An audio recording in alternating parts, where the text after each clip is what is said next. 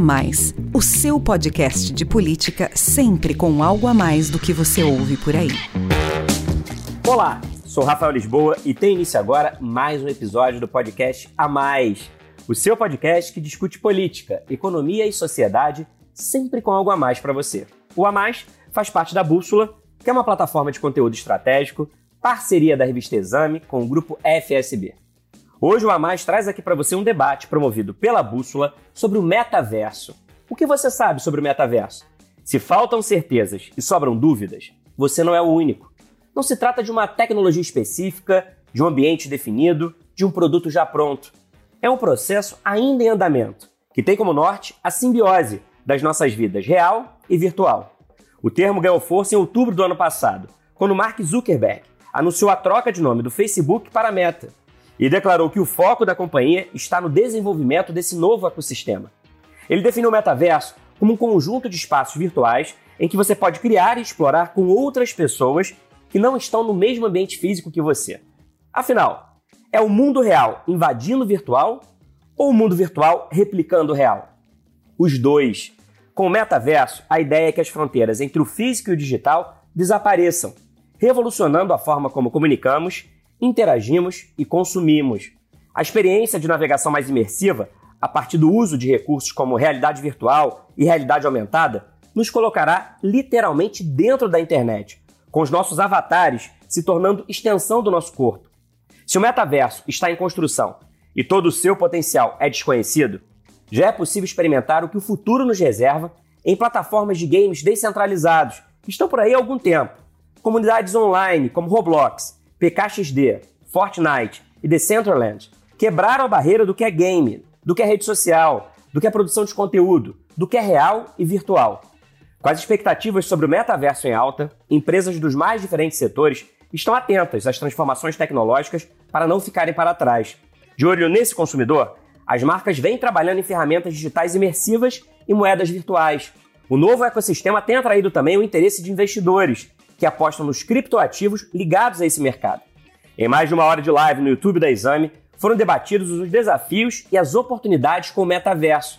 Esse futuro que já se faz presente, mas não chegou completamente. Me acompanharam no bate-papo Giovanna Casimiro, produtora de Metaverse na Decentraland Foundation e head da Metaverse Fashion Week. Paulo Pérez, Chief Design Officer da CloudWalk. Thiago Barra, sócio e head de Growth e Marketing da Sproutify. E Cauê Madeira, sócio-diretor da Loures Consultoria e autor da coluna Bússola Economy, que dividiu comigo a moderação do debate. Vamos ouvir. Vamos começar então o nosso bate-papo? Eu quero ouvir de vocês a análise mais geral sobre o metaverso e como os elementos desse novo ecossistema já afetam o negócio de cada um. Como eu disse na abertura, não se trata de um produto pronto, é um processo ainda em andamento, mas, ainda que haja muito mais dúvidas do que certezas, o fato é que o conceito tem se tornado cada vez mais popular, atraindo a atenção da mídia e despertando o interesse dos executivos, investidores e consumidores. E para isso eu vou trazer alguns números agora. A Newey, que é a maior peer tech da América Latina e referência no monitoramento de mídia, fez um estudo sobre a repercussão do tema na imprensa e nas redes sociais. De novembro do ano passado, logo depois da mudança do nome do Facebook para Meta, até o início de fevereiro deste ano, os principais veículos brasileiros de comunicação publicaram em apenas três meses quase 2.300 notícias sobre o metaverso, a partir de diferentes recortes, como economia, tecnologia, games, eventos e campanhas de ativação de marcas com foco nesse universo. No Twitter, o assunto não para de crescer aqui no país. De janeiro a abril deste ano de 2022, houve um aumento de quase 75% de tweets sobre metaverso. Foram mais de 93 mil publicações, segundo a Newell. Com mais exposição na mídia, o metaverso vem se tornando mais conhecido e parece já está caindo no gosto da população. Pesquisa do Instituto Ipsos sobre o tema, realizada no Brasil e em outros 28 países, mostra que três em cada cinco brasileiros veem como positivo o avanço tecnológico proporcionado pelos recursos de realidade estendida e afirmam, isso me surpreendeu bastante, afirmam estar bem informados sobre o metaverso, índice acima da média global. Ou seja, três em cada cinco brasileiros dizem que já conhecem, já sabem do que se trata o metaverso. E é sobre isso, Cauê, que eu quero falar com você. O metaverso, a gente vê aí, está bem badalado, os números que eu trouxe mostram o aumento que ele vem ganhando na mídia e nas redes sociais, vem sendo incluído aí no plano de negócio das empresas, dos diferentes setores, e entrou no radar de investidores e consumidores. Mas a minha questão é a seguinte: mesmo com a pesquisa que eu trouxe aqui da Ipsos, mostrando que 63% dos brasileiros se dizem familiarizados com o metaverso, será que a maioria sabe realmente do que se trata? Você, que é o autor da Metaverse Review, que é a newsletter quinzenal do Grupo FSB, líder em comunicação corporativa da América Latina, deixa claro nas suas análises que ainda são muitas dúvidas sobre esse novo ecossistema em construção. O que já se pode afirmar, então, com certeza, sobre o metaverso? Como é que você definiria aí para o público que nos assiste? Onde experimentar o que está disponível e o que já mudou na nossa relação com a internet a partir desse conceito? Legal, Rafa. Eu comecei a escrever na verdade, a Metaverse Review até, até com, com esse intuito de acompanhar, né? De acompanhar esses movimentos, né? Porque já se fala, né, há um tempo sobre metaverso, bombou com a história do Zucker, né? Do Zuckerberg, que eu carinhosamente chamo de Zucker, mas hum, as opiniões mudam, né? Uh, as, as, informações, as opiniões mudam a cada semana, né? E eu gosto muito de ver esse movimento pendular, que é a opinião e o humor das pessoas quando o assunto é algo que gera buzz, né? Que, que cai no boca a boca. E o metaverso é um desses temas, né? Então esse, esse, esse tema já circula, como eu falei, em alguns nichos específicos há alguns anos, né? Mas desde o, desde o anúncio do Zuka ali, a gente viu esse assunto virar uma grande aposta do mercado, né? Uma, uma coisa meio frisson, tem uma coisa meio do fomo disso, né? Do fear of missing out, o medo de ficar de fora, porque, assim, o que, que a gente pode esperar do futuro próximo e tal. Então, né, teve de início essa coisa de todo mundo catch up, né, de todo mundo correr atrás, né, e aí chegou o fim do ano, né? Saiu um monte de reporte de tendência, não teve um reporte de tendência que não mencionasse o metaverso de alguma forma, né? E com toda essa ansiedade é, veio também um pouco de saturação, né? O ano começou se você, se você for olhar, né, beleza, a gente aumentou exponencialmente o volume das menções, né, de, do que se fala, do, do conhecimento do metaverso em si, mas também cresceu, sobretudo no começo do ano, as análises mais negativas, mais críticas ao conceito de metaverso, né?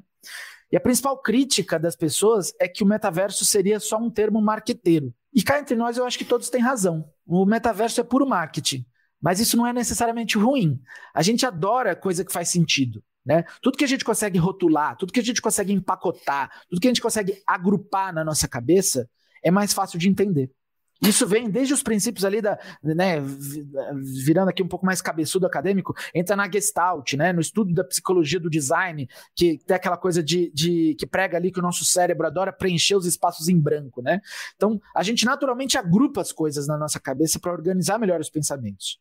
E para mim, né, eu vejo o metaverso como um um, um termo de agrupamento. O, o metaverso não é uma tecnologia própria. O metaverso não é um país virtual, não é a Matrix que a gente mergulha ali né, e entra no, num universo paralelo que estão todos conectados. O metaverso é uma visão. O metaverso é um objetivo. Né? Nada me impede hoje de chamar o metaverso de simplesmente internet, né? Do, de um universo digital. Mas é, é, é, a gente pode chamar do que a gente quiser, mas seria impreciso.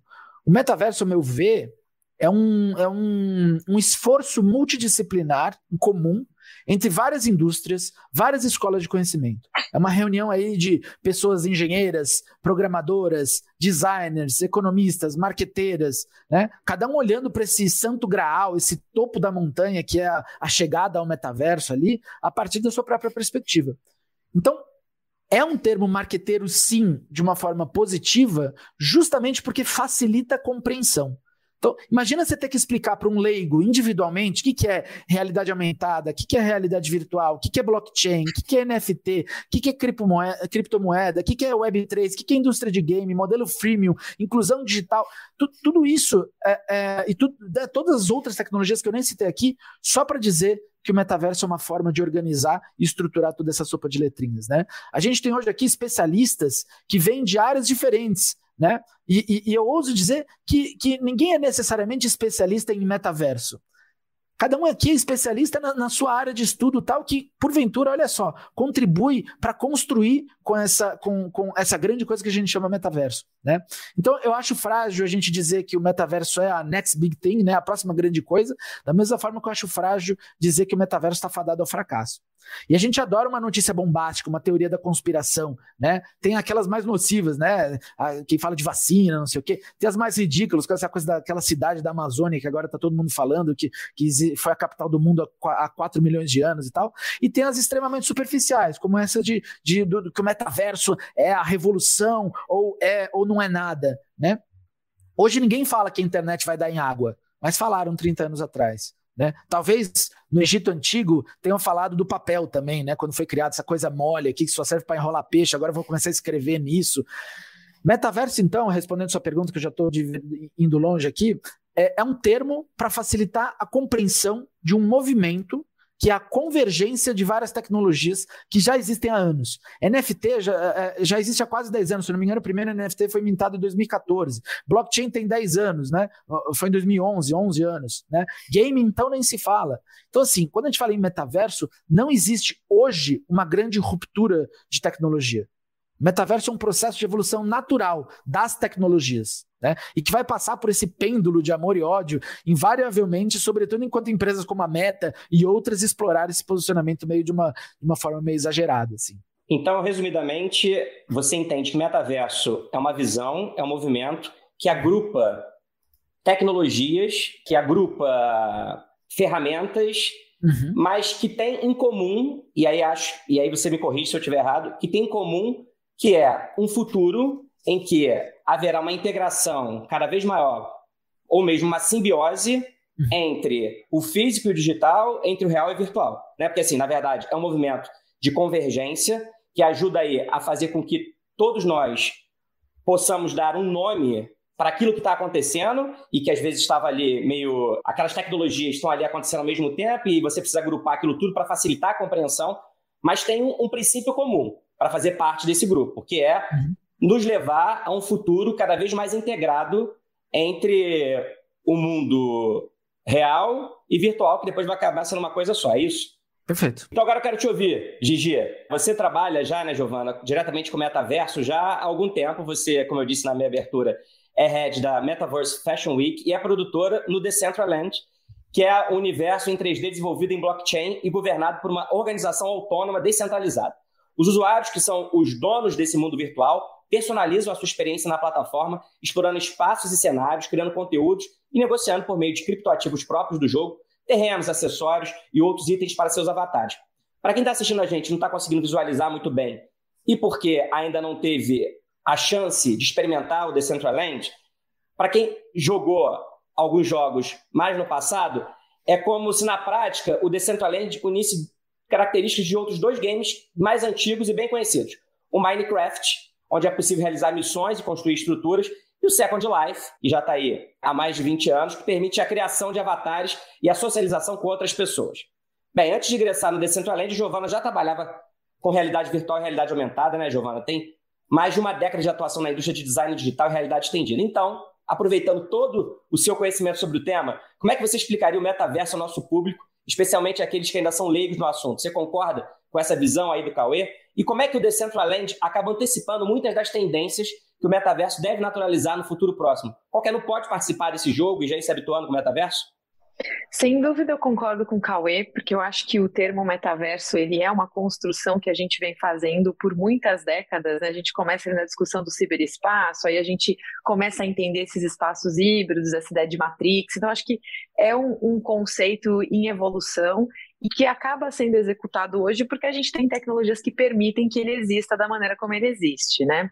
Então eu concordo com ele, eu acho que é realmente um conceito meio guarda-chuva, assim, que engloba uma série de técnicas, uma série de iniciativas eu particularmente acho que o metaverso ele é um estágio da internet que a gente conhece desses espaços híbridos que permite uma maior participação dos usuários enquanto construtores diretos das ferramentas desses mundos. Eu acho que tem uma coisa de que na Web 3, que é um outro termo que também acaba sendo associado ou atribuído ao metaverso, a gente tem experiências espaciais em 3D mais presentes, mais acessíveis a todos, essa é a intenção.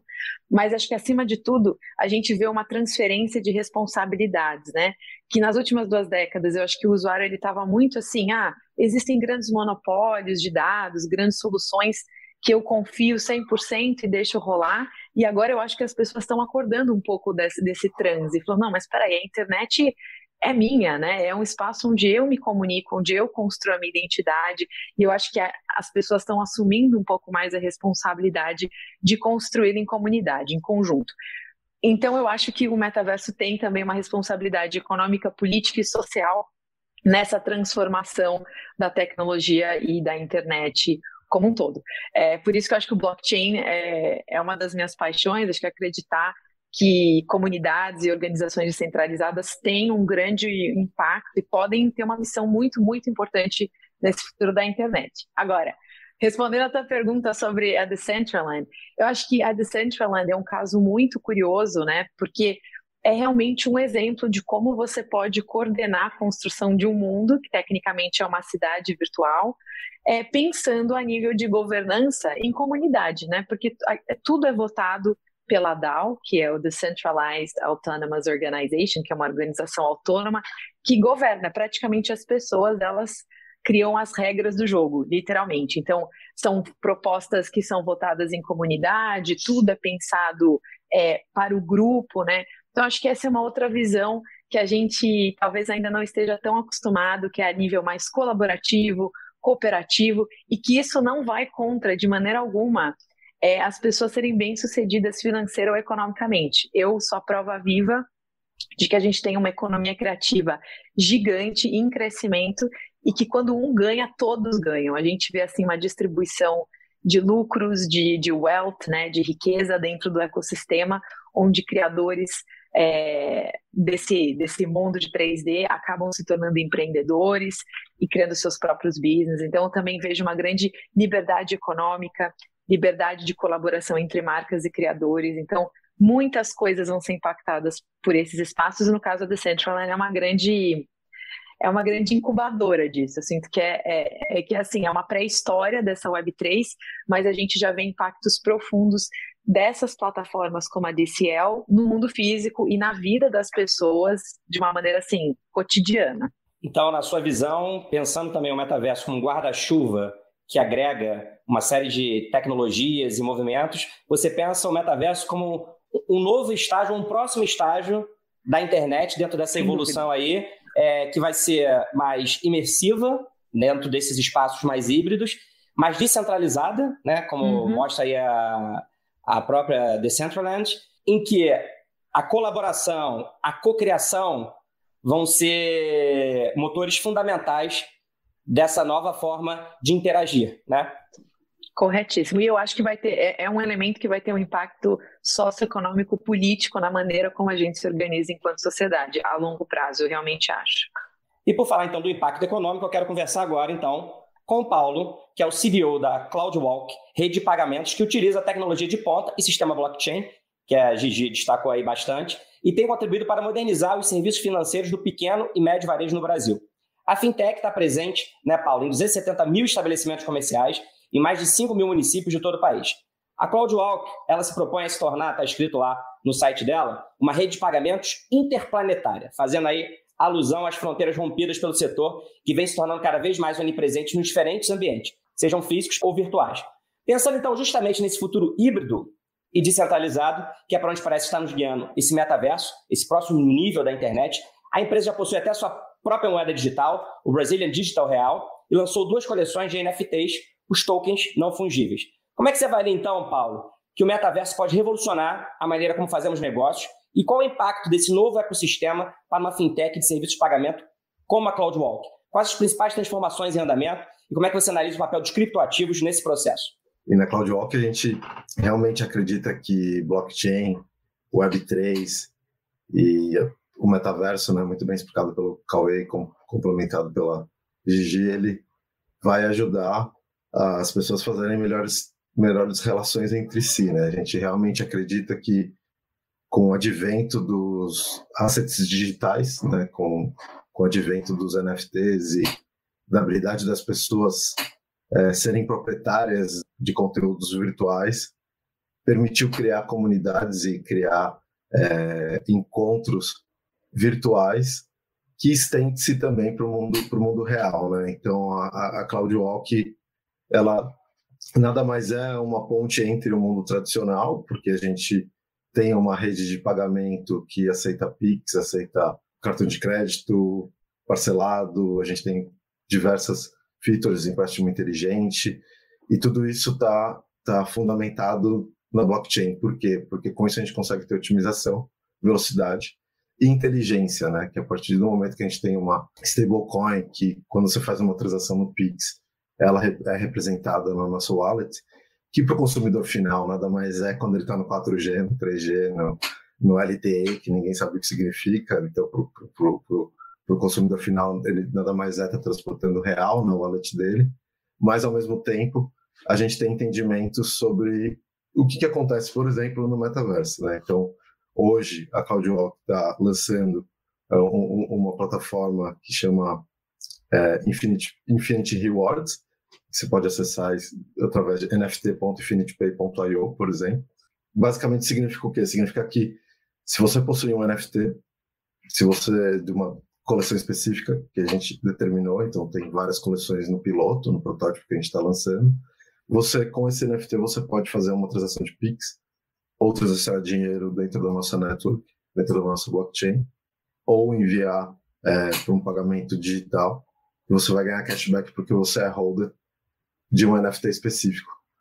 E um deles, por exemplo, é o, o, o Crypto Rasta, que começou num, numa intenção de lançar diversas é, figurinhas fazendo alusão a, a uma das maiores é, coleções de NFT do mundo, que é o CryptoPunks, mas é, chamando Rasta, de uma, visão bem, bem, bem olhar brasileiro e, e, e, e muito interessante. Eles lançaram é, essa coleção e eles têm um, um ambiente é, no metaverse, eles têm um, um, lugar no CryptoVoxel que você pode é, se encontrar e tem diversos eventos, o lançamento foi lá, e eles têm também diversos merchants é, de tênis e merchandises de camiseta e roupas no mundo real. Então, um, um, holder do NFT, do CryptoRasta, ele pode se encontrar no mundo virtual e ao mesmo tempo ele pode ter uma relação de benefício no mundo no mundo real, né? que é o, o, jeito que eu acho mais interessante de você observar esse futuro, né? Que é você transacionar na tua experiência digital e poder é, levar a tua experiência digital para o mundo real. E também da Web 3 para a Web 2.0, né? Então o Instagram agora está trazendo você ter a habilidade de mostrar no teu feed o que está na tua carteira digital. Então, o, o, que, o que antes era conteúdos é, de histórias da, de vida e diversas criações, agora está virando colecionáveis, obras de arte, membership cards e relações muito mais ampliadas. Então, a gente tem exemplos claros que o Instagram e o Twitter aderindo a esse mundo. E por conta da descentralização, tudo que eu tenho na minha carteira, todas as relações que eu fiz no passado, se um dia eu fui no, no, no CryptoVoxel do, do CryptoRastas. Tive uma participação lá e ganhei um NFT porque eu fui nesse evento. Agora o Instagram vai ter essa relação, que é uma relação de rede social.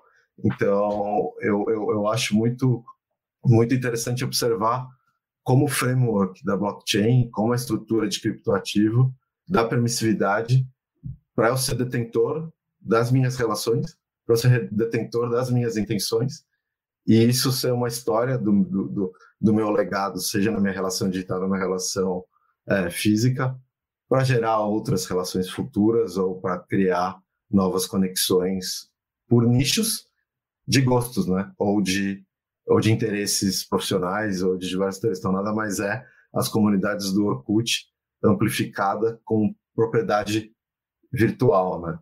E outro ponto que eu gosto de observar muito é como é um laboratório de experimentação para você aprender como a sociedade pode se organizar. Então, é um sandbox de organização que a gente pode se usufruir no mundo virtual para talvez tirar um aprendizado importante para implementar na sociedade. Então, a longo prazo, numa visão mais de futuro, acredito que essa seja uma das oportunidades que a gente tem agora nesse laboratório chamado Web3, NFT, Metaverse, ou o que seja. Isso que você está falando eu achei, eu achei muito legal, porque quando começou a bombar notícia de NFT foi, foi, até uma coisa meio anedótica, né? Aquela coisa do tipo, ah, vender o primeiro tweet, né? Do tipo, vender o meme. E, e, e, de, e, era, e tinha uma coisa meio, até uma coisa tipo, que, que bobagem, né? Tipo, o que, que, é isso que está acontecendo? E aí, isso que você está trazendo de, de propósito é muito legal, né? Eu vejo, por exemplo, o movimento dos NFT Games, né? É, é, que eu acho também muito, muito curioso, essa, é, tipo Axie Infinity, ali que você compra um, um, um,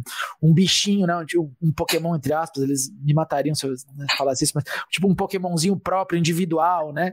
Enfim, acho, acho que, que tem muitas aplicações interessantes, né? Terceiro setor, né? Le é, é, levantamento de, de fundos, enfim, tem muitas muitas possibilidades muito legais que aprofunda muito mais as, as primeiras notícias que é, é, que estouraram a bolha, por assim dizer, que eram talvez um pouco superficiais. Né? Isso, tanto que o Paulo quanto o Cauê falaram aqui, é, o nosso público já até apareceram aí alguns comentários aí na tela. O Lapo Lazati falou assim: ah, NFTs ganham utilidade. A Ana C disse: tirando o NFT da lógica de coleção de figurinhas e trazendo propósito. Muito irado isso. Muito bacana mesmo, Paulo, como você mostrou, como é que essa integração é possível dos mundos virtual e real, trazendo aí a, a, a funcionalidade do NFT para a vida como ela é.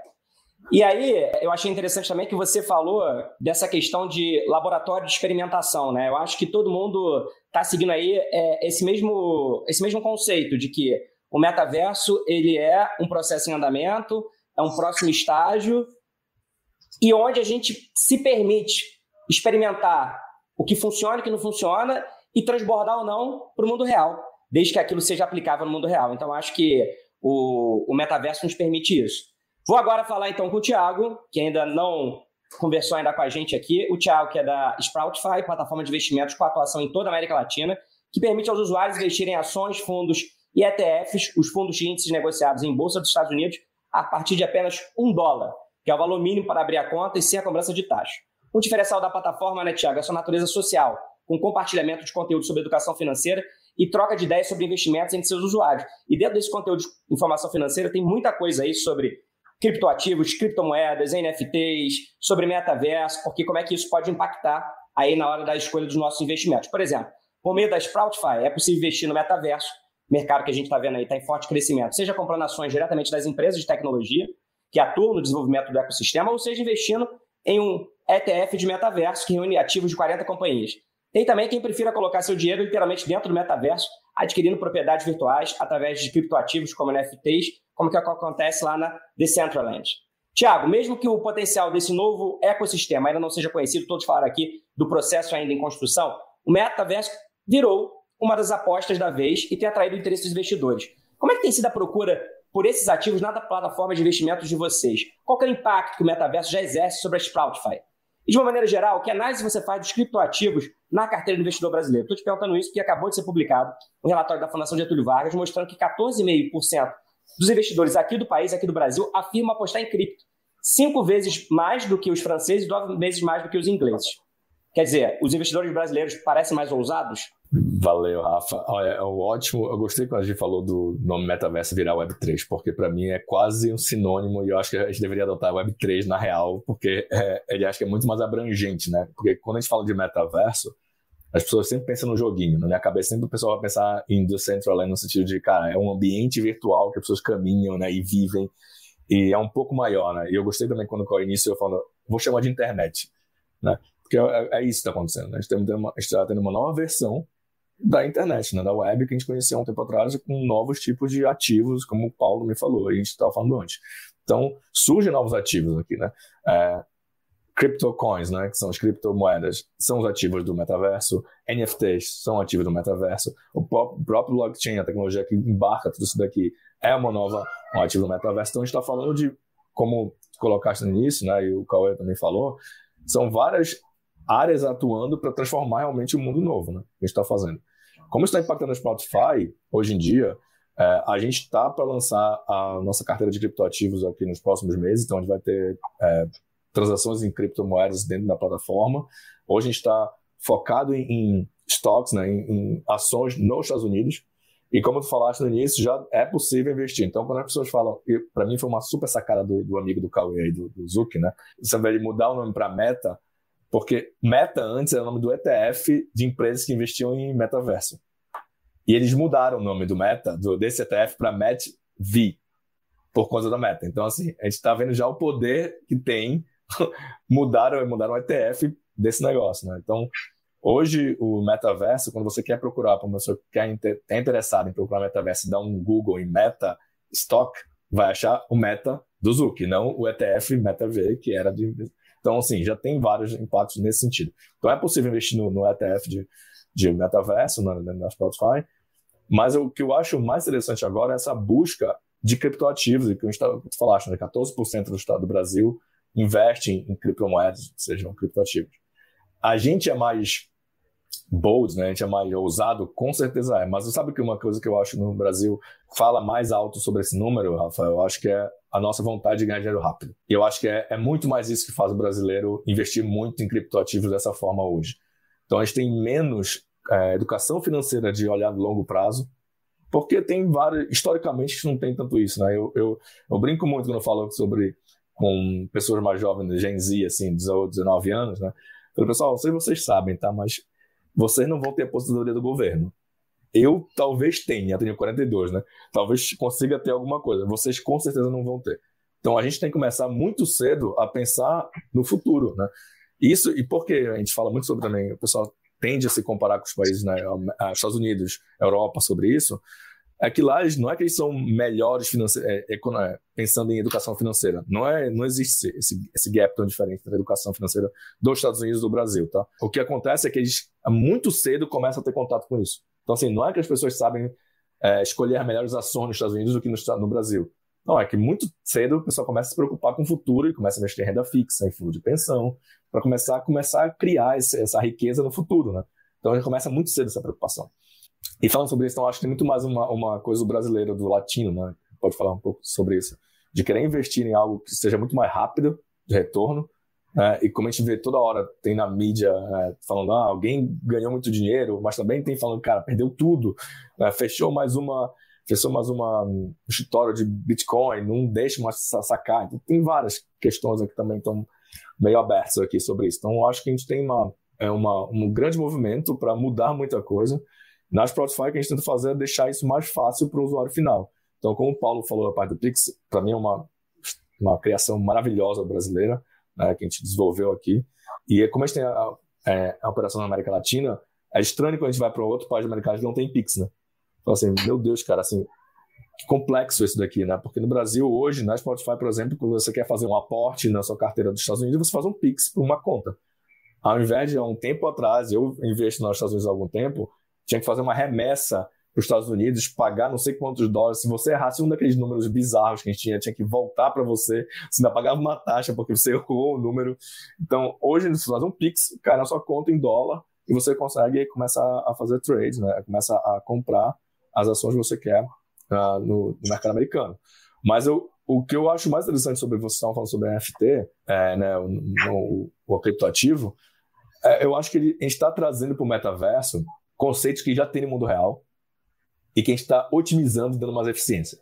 Né? Então vamos falar que todo mundo conhece cartório e, e, não sei porque isso existe ainda no Brasil, né? mas tudo bem, existe. Como é que isso vai, como seria um cartório no, no metaverso? Né? Então acho que o que a gente fazer assim, não precisa mais disso, mas precisa garantir algumas coisas, né? Vamos garantir usando NFT, que é um, um NFT basicamente é um, né? você troca as coisas, então e precisa ter uma tecnologia por trás que está fazendo isso com a blockchain. Então como a gente consegue validar isso sem ter um cara falando, é verdade, você existe e essa, essa coisa existe a tal pessoa, né? Então, acho que gente, o metaverso é um, um, universo nosso super otimizado e super, muito mais eficiente. Quanto, como isso vai evoluir, e eu gosto muito da visão positiva da Gigi sobre isso, tá? Apesar de eu, eu ficar meio balançando em algumas distopias de vez em quando sobre, sobre como vai ser essa evolução nossa no metaverso, né? Porque é um universo, em teoria, todo mundo vai querer algo bom mas assim como a internet também tem uma parte dark né, dela, temos que esperar também o que vai acontecer no metaverso nesse sentido, né? Como é que, por exemplo, como é que é fraude no metaverso? É que a gente sabe muito bem que conhece muito bem esse mundo hoje, né? É uma coisa que a gente se preocupa muito também. Então, como é que isso vai se desdobrar no futuro? Mas eu acredito muito mais que tem potenciais imensos em NFT, assim, ótimo ponto trazido isso, porque não é uma figurinha, né?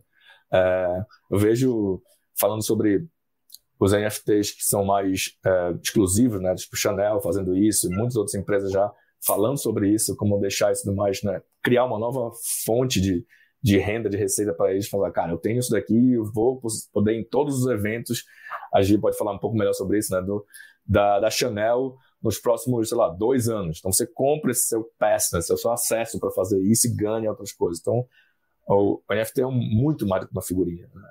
é, é como se fosse um passe mesmo. Então e como isso vai começar a acontecer, uh, no OpenSea, né, que é um, acho que é o mais famoso aquele marketplace de, de, NFTs, você já pode ver várias dessas aí. E eu acho que a nossa, as corretoras, né, ou as empresas como Sproutify, elas vão começando a, a trazer para dentro melhores opções de investimento para qualquer pessoa que queira fazer isso. Então, o ideal é você querer investir no, no metaverso, às vezes uma criptomoeda, ou numa bolsa de valores americana, na Apple, na Tesla, whatever que você queira fazer. Então, é dar, as pessoas também tentam fazer, de querer ir para esse local e dar a melhor uh, opção para as pessoas fazerem os investimentos que elas quiserem.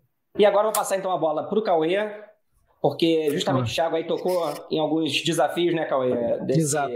desse metaverso, esse lado mais dark aí da internet também, das tecnologias. Eu sei que você tem perguntas para os nossos debatedores.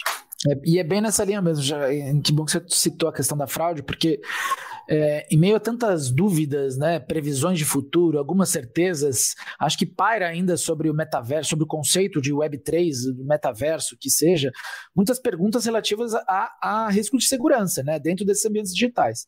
Então, assim, recentemente você vê assim, caso de violência sexual denunciado dentro do, do Horizon Worlds da Meta, né? Ano passado aí pipocaram notícia de venda de NFT da Bolsa Birkin, da, da falsificado, né?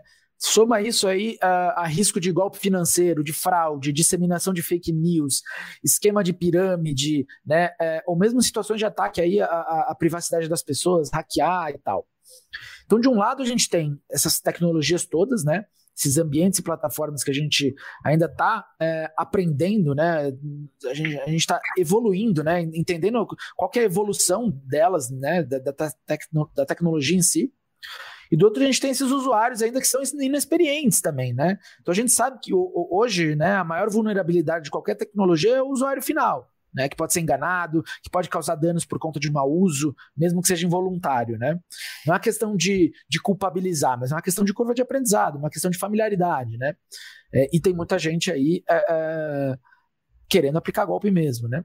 Então, a minha pergunta, e eu, eu já, já, vou devolver de cara para o Tiago, né, já, que estava falando sobre isso, é, vai ser a mesma para os três, mas quais que vocês entendem hoje que são os maiores riscos do metaverso, da Web3, né? Sobretudo com esse, esse viés do campo de atuação de vocês. Como que a gente pode evitar e o que, que o futuro pode esperar, tanto do aspecto assim de segurança da informação, quanto em termos regulatórios, formação de leis acerca do assunto? A gente está saindo, né? A gente começou a desenvolver algo parecido de LGPD tem pouco tempo, né? Então, o Brasil, a propósito, é um dos primeiros, né, tá pioneiro nessa frente. Assim, se olhar o GDPR na Europa ou alguma coisa nos Estados Unidos é muito aquém do que a gente está fazendo no Brasil, né? Então, a verdade é é, é, e no Brasil é uma preocupação, né? O nosso sistema financeiro hoje, eu, eu falo isso com toda a propriedade, já trabalhei em banco também, onde está, né? é, é, o melhor do mundo disparado. Assim, disparado. A gente dá banho no, no, mundo falando do sistema financeiro, né? Nosso banco, nosso, todo o sistema como um todo é muito bem preparado. Não sei se porque a gente realmente é muito bom, mas é porque nosso, nosso ambiente é muito adverso, né? Então temos muitas fraudes, a gente sabe como é que, assim, nosso cartão de crédito, para quem nunca visitou os Estados Unidos, né? Quem vai para os Estados Unidos sabe que no, lá nos Estados Unidos ainda passa cartão swipe, né? Que a gente chama, né? Então, assim, no, no, Brasil é quase impossível você encontrar uma máquina que faz swipe, né? Você põe o seu chip. Então, muitas das coisas que a gente desenvolve no Brasil é pioneira na relação para segurança, né? segurança da operação como um todo, né? Para reduzir custos, né? É, fraudes, todo esse tipo de coisa. Então, acho que a gente tem, tem que desenvolver, muito, tem muito mais se preocupar com esse tipo de coisa. O Brasil pode sim ser pioneiro nesse sentido, porque a gente tem mais preocupações dado o, o, ambiente que a gente cria, né? A gente tem aqui no Brasil. Só uma pergunta sobre como vai ser essa evolução, eu e eu vivo, eu já estou nesse ambiente de startups há alguns anos, né? Então, sempre fica nessa questão, centraliza ou descentraliza? Centraliza ou descentraliza? E cada um tem seus benefícios e malefícios dependendo do momento que você está fazendo na sua empresa. Eu estou vendo como pode ser muito mais altruísta a segurança no metaverso partindo das pessoas, entendeu? Então, como é que a gente vai ver, apesar de acabou de falar, né, Cauê, da NFT da RME aqui falsificada, assim, vai ter scam, vai ter golpe na, na, na, no metaverso. O que, o que me incomoda ou não, tá? Eu não vou ser muito é, direto aqui. É, como é que a gente tem alguém olhando para tudo isso, né? Não tem, né? Então, como não tem, e eu vou fazer uma, uma pequena comparação aqui com os Estados Unidos com GameStop, né, e o Robinhood, que era, assim, é muito parecido, né? Então, assim, distribuiu, as pessoas começaram a, a, a operar teve um, um caos na, na, na, Bolsa de Valores que começaram a fazer operações para quebrar outras empresas. E quem fez essas operações não foram as grandes empresas, foram as empresas, foram as, foram as CPFs, né, as empresas menores que fizeram essa, esse movimento. Então, quem é que está regulando isso, né? Esse da GameStop ainda foi, foi, aquela coisa que no Reddit a galera eh, foi se mobilizando para comparação, né? Exatamente. Então foi um. Na verdade, foi. Até brinco, né? No mercado financeiro foi como fosse as sardinhas contra os tubarões, né? Assim. Então as sardinhas conseguindo quebrar um grande. manipular o mercado para poder quebrar uma empresa. Né? Uhum. É, então, isso, isso no mercado regulado, tá? Isso no mercado regulado da Bolsa de Valores. Uhum. Sim.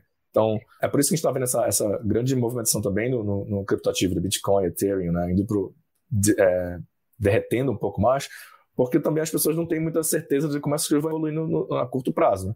Então, acho que antes da gente de falar de, é, de segurança, como essas coisas mais de fraude estão acontecendo, eu acho que a moeda, os criptoativos precisam se provar no mundo real. E é isso que o Paulo falou, assim. Né? Então, assim, porque eu não quero ter uma vida dupla. Eu vou ter uma vida que vai ser metaverso e, e, e, fora do metaverso. Não vai ter uma vida no metaverso e fora. Assim. Você não vai poder ser milionário no metaverso e não ter nenhum dinheiro fora. Assim. Poder pode. É improvável? Talvez, né? Gigi, acho que a Gigi queria falar alguma coisa. Eu queria, na verdade. Já ia, já ia passar para você, inclusive, Gigi. Já, já pode emendar seu comentário. Beleza. Sua fala. Porque eu queria já meio que fazer, tem vários pontos que o Thiago tocou que eu acho que são bem relevantes, assim. É óbvio, eu queria começar pela parte da segurança, assim. É óbvio que a gente percebe que existe um nível de scam, né, de, de fraude muito grande dentro do Discord, que é uma ferramenta muito usada para a gente moderar essas comunidades. É, mas eu acho que essa utopia de que as pessoas vão, vão poder cuidar da internet, acho que é mais do que uma utopia, sabe? Eu acho que realmente é um desejo, porque eu me eu fiz uma, meu doutorado foi em cima de, de extração de dados por grandes empresas do, que monopolizaram a internet nos últimos, é, nas últimas duas décadas, e eu não sinto que tem muitas garantias também de que não tem um monte de coisa shady quando você tem grandes corporações cuidando da, da internet. Eu acho que assim, são pessoas como nós, né? E elas têm as mesmas falhas que a gente tem enquanto comunidade. Mas a grande diferença é que no momento em que você passa a responsabilidade de construir as coisas para um grupo de pessoas que é aberto, é um processo transparente, eu acho que a gente tem uma chance, pelo menos, de repensar essas ferramentas. Não é que alguém chega com uma ferramenta pronta que extrai os meus dados ou que está me vigiando e eu não tenho nenhum poder de mudança. Então, acho que é mais do que, eu acho que é uma utopia, mas ao mesmo tempo acho que pode ser uma oportunidade é, da gente repensar esses modelos, de que a gente não está aqui para delegar nada para ninguém, mas a gente está aqui para fazer uma mudança a gente, sabe, como indivíduo. E aí que eu acho que é, é uma grande dualidade desse sistema. De um lado, as pessoas querem fazer essa mudança acontecer, mas elas têm que ser reeducadas a ser responsáveis por tudo que elas fazem. Porque se você clica num link errado no Discord, e você coloca ali tua passphrase do MetaMask lá, você vai perder todo, tudo que você tem lá. E ninguém vai poder te garantir nada, porque não é uma organização cuidando da sua conta no MetaMask, é você cuidando da sua conta no MetaMask. Então, acho que isso é uma grande mudança cultural é, que vai, vai levar um certo tempo para as pessoas entenderem que elas vão ser responsáveis pela construção, pelo bom e pelo ruim disso tudo, né? E que a gente tem um, um poder de mudança e ao mesmo tempo a gente tem consequências maiores nas nossas mãos. É aquela grande frase do, do, do, Homem-Aranha. Grandes poderes, grandes responsabilidades. Já que é necessária uma conscientização maior diante desse poder que agora esse usuário desse próximo estágio de internet vai obter, já que é um espaço muito mais descentralizado e você vai ser responsabilizado pelos seus atos, você acha que da mesma maneira que o, o Tiago e o Paulo estavam falando aqui da educação financeira, que a gente precisa de educação financeira. Você acha que vai ser importante ter também uma educação digital para que a gente se torne é, indivíduos melhores dentro desse metaverso? Eu acho que é. Na verdade, assim, a gente vê instituições educacionais aparecendo no metaverso. Acho que é importante até falar disso. Por exemplo, a gente tem um distrito que é uma universidade, mas eu acho que a gente precisa ter mais engajamento na parte de educar marcas, usuários. Acho que tem muitas frentes, tem muitas verticais que a gente percebe que vem para esse ecossistema sem entender direito, sem ter uma estratégia, sem compreender como é ter comunidades, quais são é, os riscos que você assume entrando. Então, sim, eu acho que isso tem que ser educado é, de maneira acessível para todos. Eu acho que isso tem que ser parte da educação financeira, que a gente tem. Bom, educação financeira já é uma coisa que a gente não tem em todas as escolas, em todos os cursos, né? Então já começa por aí. Mas acho que é conscientizar o público geral de quais são as etapas, como isso funciona, como o metaverso funciona. E eu acho que educar também as marcas, porque quando marcas entram nesses espaços, por exemplo, marcas de moda, enfim, eles também têm o poder de educar o seu público usuário, o seu público consumidor. Então, acho que criar essa cadeia de conscientização é preciso, seja por instituições educacionais assim tradicionais, ou seja por webinars, por espaços de discussão. Eu sinto que o Twitter é um lugar muito forte para isso. Assim, vira e mexe, eu sou convidada para Twitter Spaces, tem perguntas e respostas, mas o Twitter já é nichado, né? Quem está no Twitter, não, a minha mãe não está no Twitter, por exemplo, nem meu pai, assim, ativos. Então acho que a gente tem que encontrar maneiras de acessibilizar essa educação para todos dentro e fora da web, né? É assim que eu vejo. Eu adoro, eu, eu, eu sairia um pouco mais dessa questão de educação financeira, tá? Porque isso para mim é um sub, é um subcategoria do que tu falaste, Gigi. Porque para mim é uma questão de, quando você fala de ownership, de responsabilidade, a gente está falando de uma mudança de educação generalizada, tá? Assim, e não é educação financeira, né? que ele está falando é o seguinte: se você fizer qualquer coisa, você vai ser responsável. Isso pode ter a questão de financeira, mas pode ter relação a sentimental, pode ter relação a N outras coisas que você pode falar. Então, hoje em dia, quando você, e eu acho interessante tocar nisso, né? Porque a gente também não pode achar que a gente vai para um universo que as pessoas vão ter que passar por um portal e elas vão ter que ficar melhores, né? Assim, não, e é isso, né? Assim, é, é, não, o metaverso não é um paraíso, na real. É isso que a gente está tentando fazer. Então, assim, é, é, um ponto delicado falar, mas eu acho que é bem mais profundo nesse sentido de as pessoas têm que mudar sobre você é responsável pelas suas, pelas suas atitudes. E ponto, assim. É isso que vai acontecer. No universo digital isso fica pior. Então você não vai poder recorrer ao governo, você não vai poder recorrer ao banco, você não vai poder recorrer a ninguém. Basicamente você está ali, né, fazendo suas coisas. É isso mesmo. Mas eu acho que regulação, falando em cripto, assim, eu acho que a gente precisa de alguns instrumentos de regulação. Eu não, não sou contra. Eu, sou, eu acho que a gente precisa pensar como regulamentar. Eu acho que é, só essa coisa da responsabilidade e das consequências, acho que isso a gente tem que começar a mudar essa cultura. Total em alinhamento com você, Thiago. Puxando o Paulo aqui para. Ah, desculpa. ia puxar você para conversa aqui, é, Paulo, falar dos riscos de segurança do metaverso e tudo mais. Acrescenta aí sua, sua visão. Eu acredito que a gente tem uma responsabilidade também como produtores e, e pensadores, escritores do tema, de trazer as pessoas até o nível que elas queiram assistir, né? Mas na, na superfície a gente precisa dar uma experiência muito boa, que ela não precisa ter entendimento do que, que é uma ledger, do que é uma ledger privada, do que, que é Lightning Network, Substrate e Polkadot. Acho que existem muitos é, caminhos e dificuldades que precisam ser enfrentados com entendimento completo, mas a experiência que o usuário pode ter para ter um, uma relação digital, receber o dinheiro mais rápido, é, ter interações com uma inteligência mais profunda, que elas participe de uma comunidade que se remunera melhor, né, de diversos tipos, seja seja DeFi, seja seja o setor de arte, seja o setor de games, seja diversos setores que está sendo construído agora. Eu acredito que é nosso papel fazer bons onboards e trazer as pessoas é, da maneira mais simples possível e ao redor de conteúdos que devem ser transversais em todos os meios possíveis que as pessoas possam ter entendimento, aprendizado, ter acesso e, e entender. Então, fico muito feliz de saber que uma iniciativa de criar-se um mundo virtual em 2016, como o Decentraland, hoje tem uma universidade que está educando pessoas a quererem construir mundos, participar de blockchain, criar relações, e eu vi isso acontecer muito. Todas as blockchains criadas estão produzindo muitos conteúdos e investindo em educação. Eu acho que isso é, é, é, é o esforço necessário para a gente poder atingir o mainstream e ao mesmo tempo, de novo, talvez nem todo mundo aqui saiba quais são é, as obrigatoriedades do ISO 9001 ou do PCI Compliance. Então, essas coisas a gente não precisa necessariamente é, ensinar, mas a gente tem que dar espaço e dar acesso para as pessoas aprenderem, se aprofundar cada vez mais além da simplicidade de poder evocar é, inteligência para o dinheiro e, e, e, trocas de ativos digitais no mundo virtual e físico. Né? Quero fazer uma última pergunta bem objetiva para vocês, aproveitando tudo que vocês falaram agora do desafio, que é essa questão de mostrar para esse usuário do metaverso todas as responsabilidades, que é, a necessidade de amadurecimento mesmo é, na interação desse espaço. Vocês falaram aqui de acessibilidade. E a gente sabe que existe um problema sério no Brasil do ponto de vista de inclusão digital. Mais de 33 bilhões de brasileiros, por exemplo, não têm acesso à internet.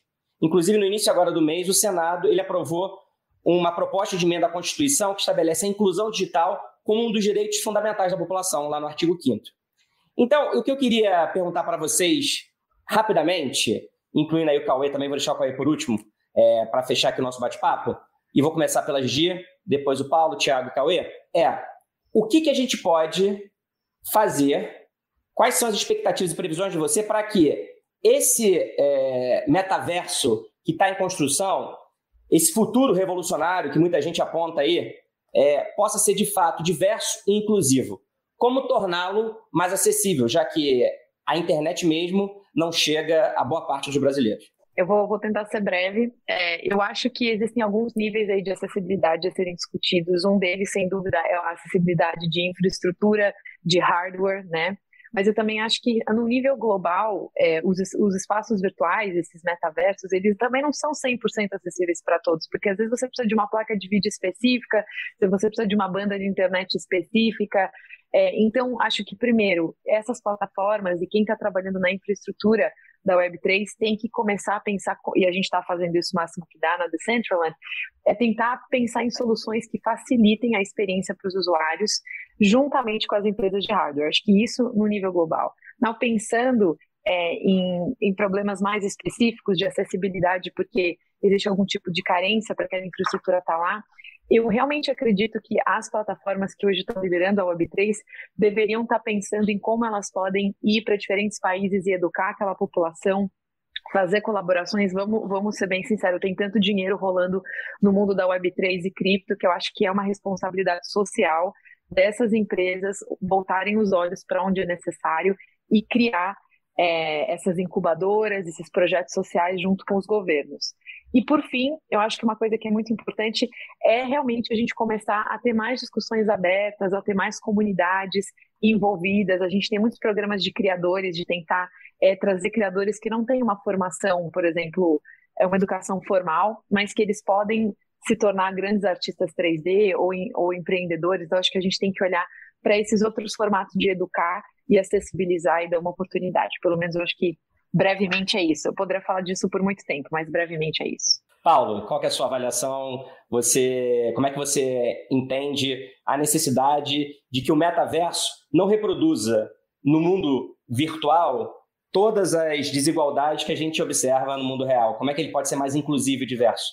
Eu acredito que a gente tem que experimentar inovações de teoria de jogos e novos modelos de que fazer a mimetização do real estate tradicional para o metaverso é, é, é, complicado. Acho que precisa ter laboratórios muito mais profundos de como fazer essa distribuição é, no mundo virtual e nas novas plataformas. Acho que vai ter muita inovação de novos mundos, e novas, de novos Decentralands com modelos de distribuição da terra diferente ou sem propriedade privada em si. Eu acredito que isso é uma grande oportunidade para a gente poder trazer aprendizados no metaverso para o mundo real e não, e não ao contrário. E eu acho que é a integração com o mundo físico, né? Você poder participar de um evento, de uma banda que você gosta e sair com um asset digital que vai te colocar em possibilidade de dialogar com um monte de gente que estava nesse lugar naquele dia que você foi, por exemplo, para mim eu acho que é muito legal, é uma coisa que eu sempre olhei assim. Várias vezes já fui para um evento falei, nossa, é, quem que vem aqui, né? Para onde eles vão depois? Tem tanta gente legal aqui. Para onde essa galera tá no meu dia a dia que é difícil de encontrar? Eu acho que o, os ativos digitais e, e arte digitais e colecionáveis dá esse tipo de oportunidade que são relações humanas mais profundas também. E eu acho que isso é muito interessante de se observar, que é quando a gente usa o, o, o Tolkien como um grande gate de encontros de nichos de, de, de perfis. Acho que no, no, no, entendo como vai ser o futuro da organização, mas com certeza ele é diverso na, na, na permissividade de convite de um, de um, e abrange qualquer tipo de, de, de especialidade, ou, ou, querer, ou amor, ou paixão, tem de tudo. Eu acho que essa é a beleza, a gente está retomando nichos e relações humanas através da troca de valores. E, e, e, dinheiro e volatilidade são assuntos que vão e vêm, mas eu acho que esse histórico de você ter o ownership dessas relações que você está tendo, você ser proprietário disso e a sua wallet começa a ter valor, para mim vai ser o mais importante no futuro, né? Que deixa de ser o meu feed tem tantos seguidores, porque eu fiz coisas no meu mundo aqui que as pessoas deram like, que eu vendo para publicidade. E agora assim, não, eu tomei essas escolhas, participei desses grupos, fui nesses shows, fiz isso tudo aqui, tá aqui, é privado ou não, com certeza alguém vai resolver essa relação, posso transformar mais dificultoso como as pessoas veem a informação da minha wallet ou abrir totalmente. E a partir disso a gente vai começar a ter relações muito diferentes nos próximos anos e, e com certeza é sobre otimização, velocidade, troca e custo. Né? Eu acho que o custo de você tirar tantos middle managers e tantos intermediadores que fazem as, as transações tradicionais, seja num, num jogo Web 2.0 ou um jogo de console, Acho que é, é abrir para a comunidade poder criar junto, participar e receber, que é um dos outros ativos importantes do, do, do, do mundo de Web3. Acho que isso tem um potencial muito grande, porque quando você tem uma organização descentralizada, você não está falando que você tem X funcionários, você tem pode ter centenas de milhares de pessoas trabalhando para você, como nos softwares open source, mas todo mundo tem um, uma distribuição de capital que é saudável, que mantenha a governança. Muitos vão cair, muitos vão evoluir, muitos vão virar coisas que a gente nunca ouviu falar. Eu falar, nossa, o Meta, o Facebook, Ethereum, Bitcoin e X outras coisas. Eu acho que é um momento único que a gente está vendo da mudança do, do dinheiro real para o dinheiro digital, seja ele fiat governado por nações, seja ele é, criptoativos que são algoritmos, inteligências de governança, utilidades, ou serviços, seja o que for.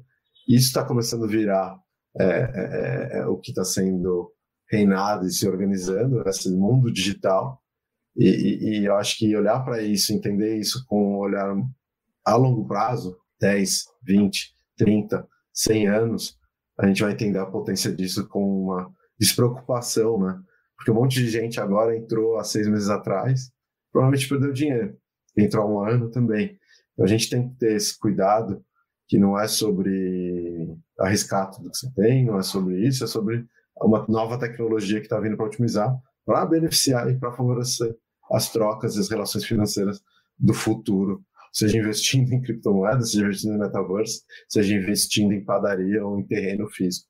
É, é eu acho que é para isso que ela serve, para melhorar a vida das pessoas, para as pessoas terem um mundo mais justo em termos de troca de informação que são dados descentralizados que a gente consegue, de fato, é, trazer as pessoas para poder é, receber. É, hoje, se tem um streaming de NFT, alguém está hospedando isso e ganhando uma remuneração por isso. E isso é muito legal, não está lá em algum lugar fechado com alguém numa, numa, numa revista falando do cara mais rico do mundo, porque ele fez isso. É realmente mais é, mais é, amplo e agnóstico e, e, e, e, é nosso papel, de fato, capilarizar o mundo digital, porque todo esse investimento educacional vem no mundo digital, a gente precisa dar acesso para as pessoas e para todo mundo possa experimentar disso, mas até o NFC ainda está em que é a tecnologia que a gente usa para pagamento sem conectar o cartão na maquininha, a distância, que está no celular também, quando você usa a maquininha, ele ainda está embrionário no Brasil, ele ainda está sendo usado. Então a gente tem alguns passos um pouco mais de base que a gente está 20 anos tentando melhorar e precisa melhorar, melhorar, melhorar em relação a isso. Mas eu acho também, né, Paulo, que assim, essa transformação digital, ela acabou sendo muito potencializada e acelerada nesses dois últimos anos por conta da pandemia, né? Você estava falando aí dessa questão de como é que a tecnologia nos ajuda a construir relações financeiras sólidas, quando você estava falando dessa questão do NFT e de como é que isso vai evoluir daqui para frente. Mas é pensar que muita gente que não tinha intimidade com a tecnologia, com o mundo virtual, acabou sendo obrigada, por conta das limitações impostas pelo coronavírus, a ganhar algum tipo de, de intimidade e a se inteirar do que está acontecendo no mundo digital, porque não teve outra escolha. E foi assim que as pessoas estabeleceram vínculos reais, afetivos, via mundo digital. Então, eu acho que é um processo, e é um processo que acabou ganhando muita celeridade durante esse momento desafiador que foi para a gente a pandemia, né? Então, acho que deu aí um salto, infelizmente, diante desse, dessa tragédia que ainda é a pandemia, né? Que já tem mais de dois anos. Né? As pessoas foram obrigadas a se colocar num lugar de inovação e de permissividade para o aprendizado, né? Quando você tem está perdendo muito, você tem que se se doar ao aprendizado. Eu acho que isso permitiu que elas começassem a olhar o digital com com mais responsabilidade e com a possibilidade delas terem mais receita. Então, a gente teve um ganho exponencial nas transações digitais, com certeza e na, na forma como as pessoas, as empresas se comunicam no mundo digital, né?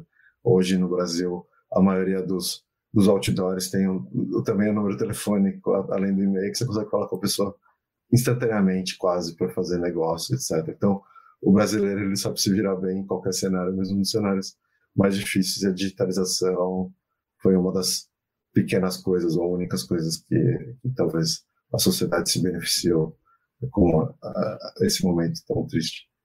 Tiago, quero aí ouvir a sua opinião sobre como democratizar o acesso ao metaverso para que esse ecossistema seja inclusivo e diverso. Um dos nossos top posts lá do Spotify é sobre metaverso, né? Então, é engraçado te ver isso. Assim. Eu falo sobre finanças, mas muito interessado em metaverso. A gente tem que ter uma, começar a quebrar essas barreiras para tudo, né? Assim, democratizar tudo que a gente tem hoje. Então, a Spotify está fazendo isso com a parte do investimento. No investimento dos Estados Unidos não, é, não tem que ter uma coisa só pessoas com muito dinheiro têm que ter acesso.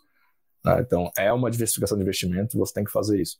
Só que o que a gente tem também é o seguinte, né, Rafa? É, quando você dá acesso, você não pode só. O que a gente viu muito é você não pode somente dar acesso. Dar acesso e começar a ajudar o desenvolvimento dessas pessoas também. Que, né, não é só dar, abre a porta e se vira. Né? Então, uma das duas coisas que ajudam muito, que tem ajudado na Spotify, e pode ser que ajudem, vão ajudar o metaverso, a democratização, é essa troca, né? Como dentro da Spotify tem um feed que as pessoas compartilham teses de investimentos e falam que compraram as ações que compraram, que venderam as ações que venderam, as pessoas aprendem naquele feed. Né? Então as pessoas aprendem vendo as pessoas operando e faz, comprando umas das outras e fazem perguntas para elas. né? Então esse é um, também um tipo de aprendizado. Não é um aprendizado escolástico, né, que você chega lá e lê o material todo, mas é um aprendizado através de conversa com outras pessoas. O, o, o metaverso faz isso, né? Você já, em teoria, quando fala de Decentraland, ou Roblox, ou Tex KD, né? Que seja, estão já vendo esse tipo de, de, de, de aprendizagem acontecendo, né? Então as pessoas vão lá para conversar sobre e surge um tópico que as pessoas vão desenvolvendo. Então, eu acho que dar acesso e democratizar o acesso das pessoas, eu acho que é importante, mas tão importante quanto é como a gente está amparando as pessoas para ter essa nova, esse novo é, essa nova chegada nesses ambientes diferentes, né? Tanto de investimento, como é o caso da Spotify, com o investimento americano, quanto uma entrada no metaverso, de como as pessoas vão se comportar ali no metaverso sobre isso. Então, acho que está sendo bem feito.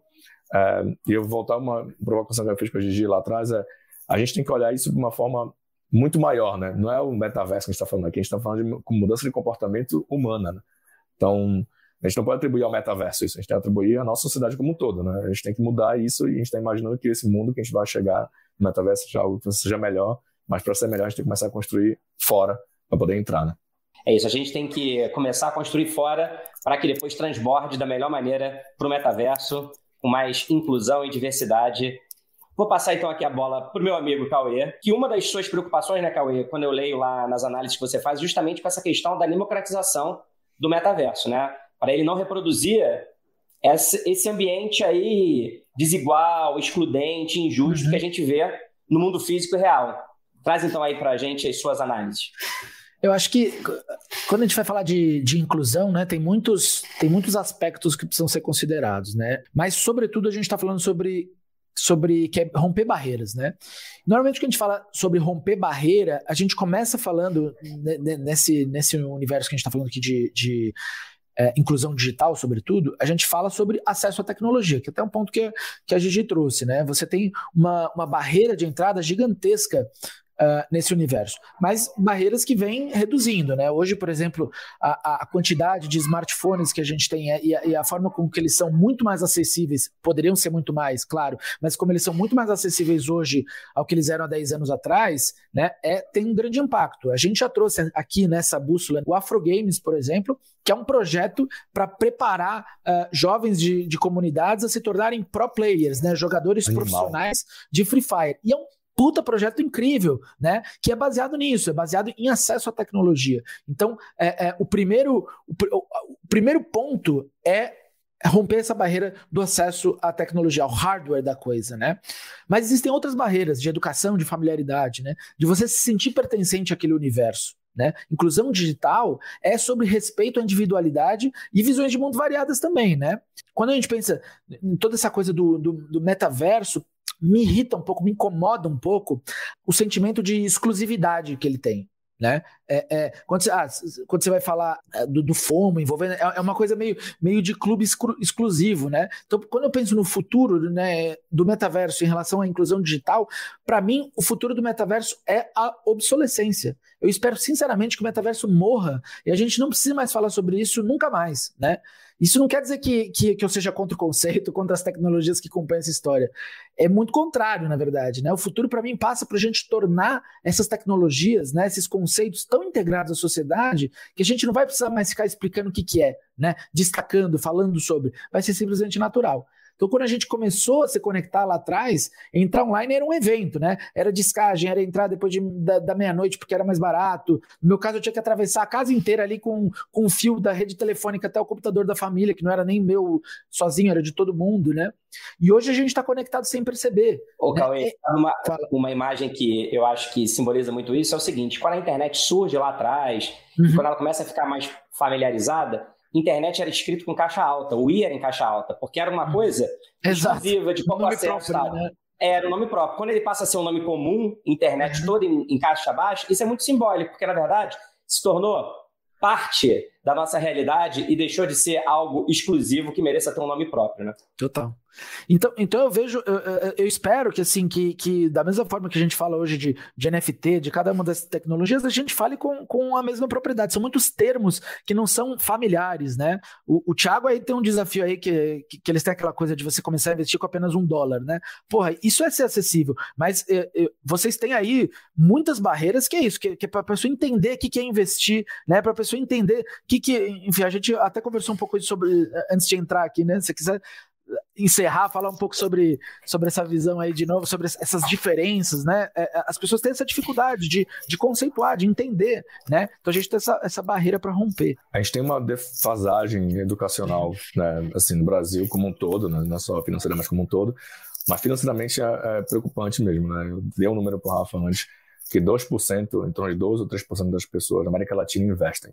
Uhum. Se você pensar no volume de pessoas na América Latina, 660 milhões de pessoas, 3% investem, é muito baixo esse número. Então, então assim. Isso investe no geral, né? Investe. Geral, investe. Uhum. Ou seja, tem pensamento de investimento, né? Então não é investir no é pensamento de investimento. Quando a gente pensa sobre isso, a gente está entendendo que as pessoas não estão preocupadas com o futuro. Exato. Nessa, de certa forma, você concorda? Porque assim, uhum. se a pessoa entende que investir é colocar seu dinheiro em algum lugar que possa ter alguma renda, e eu, e eu, eu vi alguma, alguns uh, os amigos assim comentando em alguns lives que tem, infelizmente, tem pessoas que acham que, por exemplo, pegar o dinheiro e guardar em casa é investir, né? O famoso dinheiro no colchão, né? Infelizmente não é investir, né? Isso não é investir. Você não tá, você não, você não tá na verdade, você não está poupando também, né? Você está perdendo dinheiro, porque existe uhum. um negócio chamado inflação, que come seu dinheiro né, quando acontece isso. Então, você tem que colocar em alguns lugares que você garanta que seu dinheiro continue valendo depois de, de, de descontar essa inflação toda. Então, tem várias, esse, tipo de conceito é um conceito que a gente tenta muito na, na Spotify. Eu falo meu time toda hora, tem que furar todas as nossas bolhas sempre. Né? A gente acha, ah, vamos falar, ah, essa ação. Eu falei, que é uma ação? A gente publicou esse dia no Instagram, o que é uma ação? Explica isso, essa pessoa precisa entender o que é isso. O que é uma ETF, sabe? O que é um mercado de capitais? Por que, que acontece isso? Por que as empresas no mercado de capitais? Né? Por que, que as empresas fazem esse tipo de coisa? É, são coisas bem básicas para quem tem algum conhecimento financeiro, mas que para quem a gente quer atingir não é. Total. E para muitas pessoas também que a gente acha que entendem que tem muito dinheiro e, tem, e investem, elas também não sabem algumas vezes, tá? Então, assim, eles têm lá, mas deixa lá porque acha que é legal. Assim. Então, a gente tem esse desafio considerável e a gente está muito comprometido com isso, de tentar trazer mais conhecimento. E o que eu estou vendendo na plataforma, por isso que eu falei do, do né, da, da, conversa da rede social ali, porque eu acho muito legal quando emerge esse conhecimento, sabe? Uhum. Então, são pessoas dando dicas para outros, falando de conceitos para outros, essas, essas, questões emergindo dentro do, do, da plataforma e, e, as pessoas interagindo ali sobre, né? Então, eu, eu adoro essa parte de emergência, no sentido de, de abrir, né? Você não está centralizado, mas é, provocando essa discussão é muito, é muito rico. Então, é, a gente está quebrando essa barreira de investimento por um dólar, porque realmente quer que as pessoas comecem a fazer isso, uhum. mas tem esse desafio e a gente está comprometido em fazer isso sempre muito mais para frente. Você acabou de ouvir o debate da Bússola sobre o metaverso e o que podemos esperar do futuro, com a combinação cada vez mais inseparável dos mundos real e virtual. Obrigado pela sua companhia até agora e a gente se encontra novamente no próximo episódio. Tchau!